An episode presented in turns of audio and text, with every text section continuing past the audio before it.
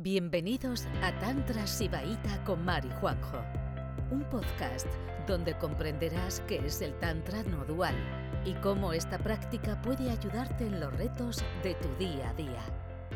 La manipulación heteropatriarcal, eso da para... ¿Sabes? Hay muchas relaciones donde tú ves sutilmente eh, una manipulación de patriarcal. O sea, eso, y eso es así. Bueno, oye, que yo he visto eso también en parejas de chicas y de chicos, ¿eh? porque al final los sistemas, se, los, los, los, los eh, bueno, lo que, lo, que está, lo que está en la norma al final acaba expandiendo sus formas a otro tipo de relaciones, ¿eh? que lo he visto también en parejas, eh, en parejas homosexuales también esto, pero menos. Pero donde hay una persona que todo el rato está eh, sutilmente pues haciendo que todo sea a su ritmo, cuando él quiere.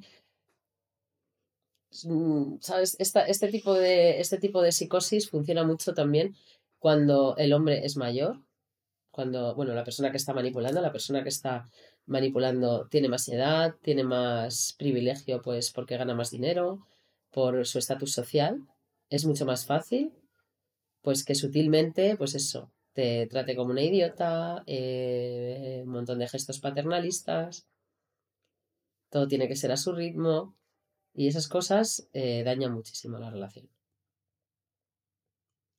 No sé si puede ser que me da una tostra.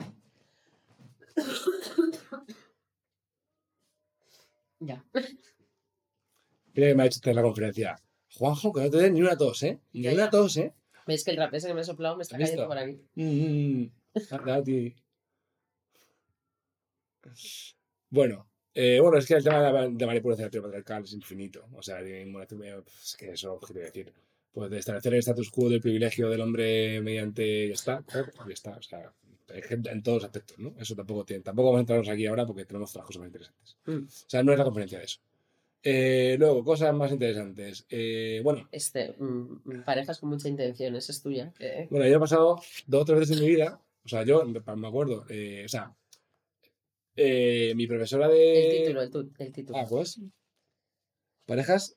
¿Pero cómo es? Parejas imposibles con mucha intención. Sí, eso. Parejas imposibles con Construir mucha intención. una relación estable que no hay por dónde cogerla a la fuerza. Eso es. O sea, yo nunca lo he hecho esto, ¿eh? Pero bueno, voy a mentir. Sí que lo he hecho, sí. Sí que lo he hecho. Entonces, el tema está que tú te encaprichas con alguien o te enamoras de alguien, pero un amor que suele ser bastante obsesivo y, y, también suele, suele estar como, como con. Suele, estar como relacionado con inseguridades tuyas o algo que quieres conseguir de nivel personal.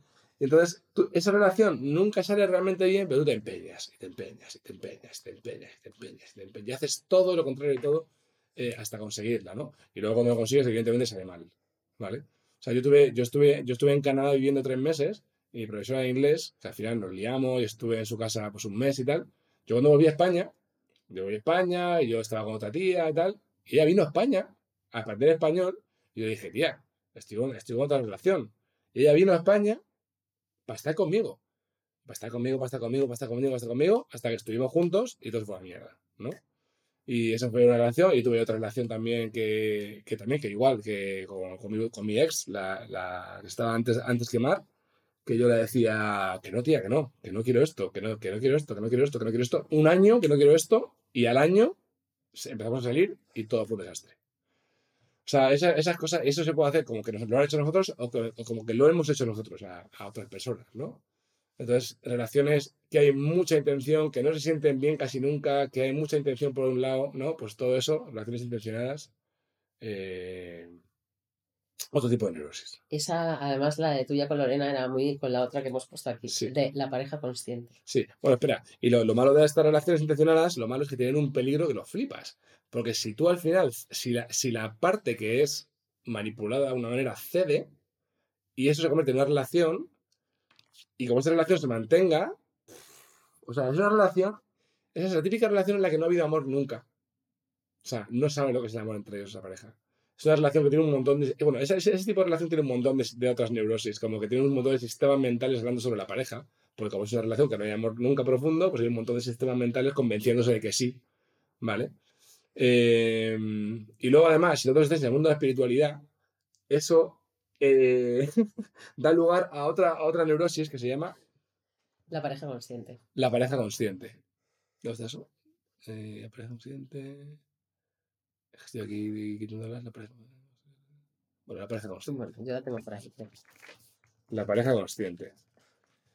Es la pareja que dice que todo lo malo que pasa en la relación es bien para nuestro propio desarrollo personal y que uno es un espejo del otro y que estamos aquí para, eh, para, eh, para, para un crecimiento y nosotros lo hacemos muy bien. El cosmos nos ha, nos ha unido para hacer un crecimiento individual de cada uno a través de toda la mierda que nos pasa. Precioso. Fantástico. Entonces ya llegas a un momento en el que asumes que, la- que lo malo es bien.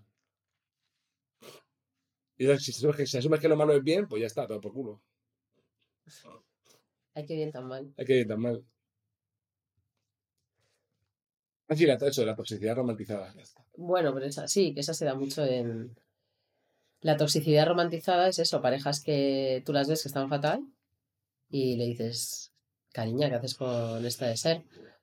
No, es que hay muchísimo, es que estamos enamoradísimas, es que tú no sabes, tal. o sea, es que le quiero tanto, o sea, y eso, eso te digo, eso es muy, muy de la pareja consciente, ¿vale? O sea, que en algún momento tuvieron una conexión y, y claro, pues con toda este, esta psicosis, pues eso es todo el rato una pelea, todo el rato una agresión, eh, unos numeritos, unos dramas, pero todo lo justifica el amor y además, bueno, pues eso, estoy aquí para, para aprender con esta persona. Es una cosa que, que está súper divulgada en los círculos espirituales y es muy peligrosa. Pero, pero súper peligrosa. Yo he visto cada pareja por ahí que dan pánico. Y que todo te lo justifican porque, pues eso. Lo que, lo que veo en ti está en mí, entonces, pues aquí tenemos un camino eterno de mejora de cada uno hasta que estemos bien, que nunca, eso nunca va a ocurrir. Y es que como, o sea, como entres en unas relaciones de esas, que no haya amor, porque las relaciones de esas no hay amor, es que no hay, es que no hay conexión, es que no la hay. Entonces, o sea, hubo algún momento, a lo mejor, que lo pasasteis bien, o de espontaneidad, o de buen sexo, o lo que sea, pero amor de verdad profundo no hay, no hay. Entonces, como empecéis a hablar sobre la relación, a explicarosla con movidas espirituales, y a hablar sobre eso, eso crea una envoltura de pensamiento confirmada, no solo por ti mismo, sino con la pareja, o sea, con una doble confirmación, y crea una, una capa sólida de pensamiento que para salir de ahí tienes que hacer algo súper, hiper, mega loco. O sea, tienes que saltar tu, tienes que saltar tu vida por los aires para salir de ahí. Muy difícil. O sea, yo salí, yo salí de ahí de coña. O sea, si no, seguiría ahí. Bueno, es que daban, daban conferencias sobre el amor. O sea, yo, sal- yo tenía una neurosis. Yo salí de ahí, o sea, yo salí de ahí porque un día, una de estas mm, discusiones loquísimas que teníamos, Lorena dijo, se levantó y vino a mi dirección y dijo, me voy de casa. Y yo, vale. Y se fue cuatro días de casa, a casa de un amigo. Y entonces me quedé así cuatro días sin ella.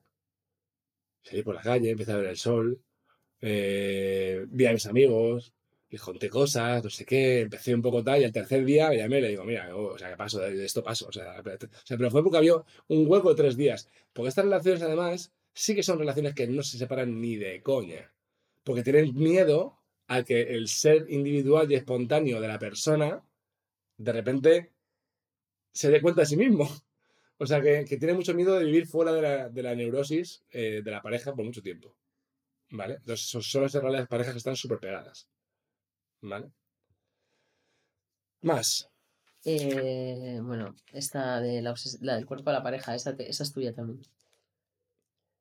Eh, La obsesión por el cuerpo de la pareja. Sí, o sea, bueno, esto también pasa mucho a los hombres, ¿no? Que pues obsesión por el cuerpo de la pareja, pues igual que tienes obsesión por el cuerpo de, yo no sé, de una, no sé, de una atleta o lo que tienes tú como belleza, no sé qué, pues entonces es como que de repente pues empiezas a decirle a tu pareja, oye, pues, ¿por qué no vamos al gimnasio? ¿Por qué no no sé qué? Pues te obsesionas con el cuerpo de tu pareja. Eso es algo súper violento que pasa muchísimas veces. Sin más. Un comportamiento súper heteropatriarcal. Sin más. Tampoco hay mucho decir eso. Ver, que ya nos quedan pocas. Eh, relaciones por conveniencia. ¿Vale? Hay veces que conoces a alguien y, y el vínculo con esa persona es súper conveniente, por lo que sea, ¿vale? Te viene fenomenal en ese momento esa, ese vínculo. Y te viene también que, que tires para adelante. Y es que lo, lo peor es que eso, que cuando normalmente esa conveniencia no desaparece. No sé, puede ser por, por mil cosas, ¿no? Porque lo peor es que la mayoría de las veces suele ser por dinero, ¿no? O sea, que nos, que nos viene bien esa persona eh, con pasta y yo qué sé, y de repente pues te da un poco igual, le empiezas a pasar cosas, ¿no? Y, y normalmente a esa persona con pasta tú le vienes bien por otra cosa, porque por lo que sea, ¿sabes? Hay, hay miles de... Es que la casuística esta de convenirse Mira, son por mil cosas. Hay que ser, hay que ser súper honesto con uno mismo cuando ve la, la conveniencia, ¿vale? Porque, porque la conveniencia siempre es un intercambio por otra cosa. Si a mí me conviene, si a mí me conviene, yo estoy haciendo un trading de esa conveniencia por otra cosa, ¿vale? Súper importante darse cuenta de eso. Porque nosotros, por ejemplo, o sea, porque cuando, cuando es conveniente esa, esa, conve- esa conveniencia de repente es algo importante. Es importante. Es una falta que tengo yo que me la suplen de manera y es importante, ¿vale? Y esa conveniencia se hace a cambio de otra cosa. Porque, por ejemplo, Mar y yo podemos ser muy convenientes en muchas cosas, pero no es importante. O sea, no, no es importante en nuestra vida, eso. O sea, lo importante son muchas otras cosas. Pero que luego nos adaptamos y no sé qué, tal y cual, tal, Hombre, guay. yo creo que nos hemos hecho convenientes con el tiempo, ¿eh? Claro, Porque al principio no me- nada me venía peor que un, una un tío con 14 años menos que yo, que acaba de tener una experiencia espiritual y que se creía que estaba iluminado, pero no, pero... O sea, con un... O sea, a mí no me era nada conveniente, ¿eh? Yo te lo digo. ya, ya, ya. Somos- No me eras nada conveniente. Y yo no sé si a ti tampoco, porque te, te tenía todo el rato dándote No. disgustos, dándote un disgusto detrás de otro. Depende, depende de cómo vienes. Nosotros al nos hemos vuelto muy convenientes, o sea, nos hemos encajado muy bien en las logísticas y tal, pero al principio, vamos, o sea, era, era como, pero ¿qué hago yo con este? Imagínate. Muy cuidado. O sea, al final de esto de las parejas, eh, como las parejas, el problema de las parejas es que hablan entre ellos, como hablábamos antes, ¿no? Hablan entre ellos. Entonces, cuando hablan entre ellos, hay, hay muchos sistemas de pensamiento que se, que se, que digamos, que se ponen ahí, que son en comunes entre los dos, y que, y que si no hay una, si no hay una, una- una práctica de presencia activa en los dos miembros, eh, se crean neurosis compartidas que son súper invisibles, porque hay dos parejas que las están verificando, ¿vale? Son muy difíciles. Entonces, eh, al final tienes que ser muy honesto contigo mismo, de decir. O sea, muy honesto y muy inteligente. De decir, esto viene de la conciencia o esto es una desviación mía egoica, ¿no? O sea, quiero decir. Pero de verdad, no, con no se hable mucho entre la pareja, un poco. Y que hablen más las mujeres, por favor. Siempre. Vale. Sí, es verdad, o sea que nosotros cuando tenemos un conflicto tratamos de no hablar. De tampoco separarnos, ¿eh? Tampoco irnos cada uno ahí a una esquina, porque eso puede crear un... Pero quedarnos un poco ahí sin hablar del tema, respirando y, y cuando las cosas dejan de estar tan encendidas o tener tanta importancia... O sea, hay veces que simplemente con quedarte ahí respirando, haciendo cualquier cosa que te guste, desde cocinar algo, darte una vuelta, lo que sea, todo se... De repente todo el, todo el, el conflicto se diluye, ya que luego no hay nada que hablar. Pero si hay algo que hablar, siempre es mejor estar primero un rato y tal, porque como con todo el encendimiento empieces ahí a, a echarte argumentos, eso puede ser eterno. Eh, podemos decir todo y lo contrario de todo, ¿vale? Mente jankara, eso no va a ningún lado. Y muy así, sobre todo, ¿sabes? Cuando hay un conflicto que alguien se ha sentido herido, es mejor primero, pues mira, te pido perdón y luego ya vemos que tenía razón, ¿sabes? Porque, porque a veces es eso, tú te crees que es como una persona, o sea, si yo veo a la otra persona herida, lo primero que le digo es, mira, perdón, no sé si tengo razón o no, ¿sabes? O se te ha ido la pinza o es cosa, o, o se me ha ido a mí, pero primero perdón, ¿eh? Y luego vamos a quedarnos aquí para que esto no sea un nos tiramos las cosas a la cabeza y luego ya, pues tranquilamente, cuando todo se ha disuelto un poco, hablamos a ver qué pasaba, ¿no? Pero muchas veces esto es cuando te entra una soberbia de que te dicen, esto no me ha gustado, y tú te crees que tienes razón y que lo has hecho, que lo has hecho y que tienes derecho a hacerlo y que la otra persona te está ofendiendo con haberse ofendido, ¿sabes? O sea, ya eso... eh, por eso digo que las, que las discusiones y el hablar de, de los conflictos es muy delicado. Es muy delicado, porque siempre además hay una persona, normalmente es una persona la que ha sido herida. Y, y de repente si, si atacas a la persona que ha sido herida, como con todos sus argumentos de que tenías toda la razón para hacer eso, eso puede hacer muchísimo daño. Eso no lo hagáis, por favor, nadie. Nadie que queréis que os dure la pareja, hagáis eso, porque luego es muy difícil salir de ahí y, y echar bálsamo a toda, a toda la agresión, a toda la piel que se ha levantado, ¿no? ¿Y nos queda esta? No, no, a mí me quedan eh, tres. o sea, esta para el final, que esta es como que esta es una cosa que engloba a todas, ¿no? Hmm. Eh, pero hay, que hablar de estas dos. Bueno, que son oh, fáciles. Sí, sí, sí, o sea, que uno es la familia perfecta con tres niños, ¿vale? O con dos. En plan, la imagen de familia perfecta, eh, la imagen de familia perfecta, todas, todos en Navidad, con el árbol de Navidad y la cena familiar, y tú ahí, y, los niños ahí, bien, entonces tu, tu imagen con los niños, que como que no, no puedes como que es muy importante. O sea, aquí el tema está que toda neurosis tiene una cosa que es muy importante. Todo lo que sea importante, que no sea estar en espalda y la conexión con tu pareja, es una neurosis. Es muy importante que esto sea así, ¿no? Entonces, pues hacen como una, como de tener niños y educar a los niños, hacen eso, hacen como su motivo, como su, su objetivo en la vida, ¿no? Como su, como es lo que, como, pareja es lo que los une, ¿no? El hecho de criar, no sé qué, tal y cual porque tienen ese objetivo común. Lo que les une y muchas veces es que tampoco tienen nada más en su vida. Es que si no tuvieran, a... yo hay veces parejas que veo esas, digo, madre mía, si no tuvieran, otras no, ¿eh? Otras no. Otras veo que podrían tener vida si no se hubieran metido en ese jardín de tanta crianza. Pero algunas es que dices, vamos, es que les quitan los niños y ¿qué hacen? Si viven para la foto familiar. Y luego, pues eso es una... Eh, un utilitarismo de las criaturas que es una crueldad horrible. O sea, que, ven a los niños como, como producto de. O sea, como una extensión de ellos y de la idea que tienen de ellos. O sea, que, no, es que esas familias perfectas, las criaturas no importan, no importan, ¿sabes? Y encima como te salga una que no te queda bien en la foto familiar, se la machaca, se la destroza como, como no te salga la que te va a continuar tu manera de entender la vida y tal, pues de repente esa criatura es violentada desde, desde la infancia. Sea, tener niños como parte de tu plan personal de vida, eso es un jaleo.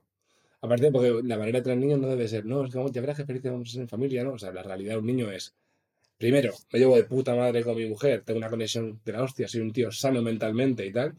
Entonces, la conversación debería ser como, pues, vamos a hacer este jardín. O sea, este jardín que va a ser un jardín, que el niño va a salir como sea, que vamos a, va a haber un montón de cosas, ¿no? O sea, tener un poco de responsabilidad en ese aspecto y no dejarte llevar por la romantización. Sí, o sea, nos vamos a poner en segundo lugar ya, desde ya, ¿sabes? Vamos a, priorizar esta criatura que no te ha pedido venir al mundo y vamos a priorizar cuidarle y que se desarrolle como haya venido a ser sin manipularlo a nuestro antojo. Es que yo creo que nadie tiene hijos de esa manera, ¿no? Por eso muchas veces los hijos, eh, pues eso. ¿Sabes? Y, también, pero de algunos dramas que dan los hijos también porque la, una, una persona, una de las de los progenitores quiere educar de una manera y el otro de otro, y eso se vuelve un conflicto infernal. Mm. Y luego muchas veces es los niños son piezas, piezas de tu como como eh, extras de tu extras de tu película, de tu obra de teatro. Vamos, faltando somos los 10. Sí. Eh, esta se hace rápido, ¿vale? La otra. La otra es, eh, eh, bueno, hemos echado a una persona de este grupo por ser la otra, porque es una cosa que yo no tolero, pero la otra es la típica tía que, bueno, por ser la otra y no querer bajarse de ahí. ¿eh? yo de ahí, no sé, no sé si bajar de ahí. Pues la otra es una persona que encuentra a un tío casado, es, suele ser chica, chico casado, y que la chica que lleva muchos años, entonces la chica que es la otra, pues piensa que la relación con la otra persona está, ya está deteriorando y encima ya el tío le ha vendido la moto de que la tía está muy, que la que la quiere a ella, entonces eh, que ella es realmente la persona que le viene bien a él y el otro, pues tal, pues la romantización de ser la otra. Mm, o sea, creer que tienes una relación, pues eso. Pero hay gente que está muy ahí y puede estar ahí años. Hay un montón de otras, ¿eh? Un montón de otras. Entonces, pues eso. Y eso, eso, psicosis tremendo.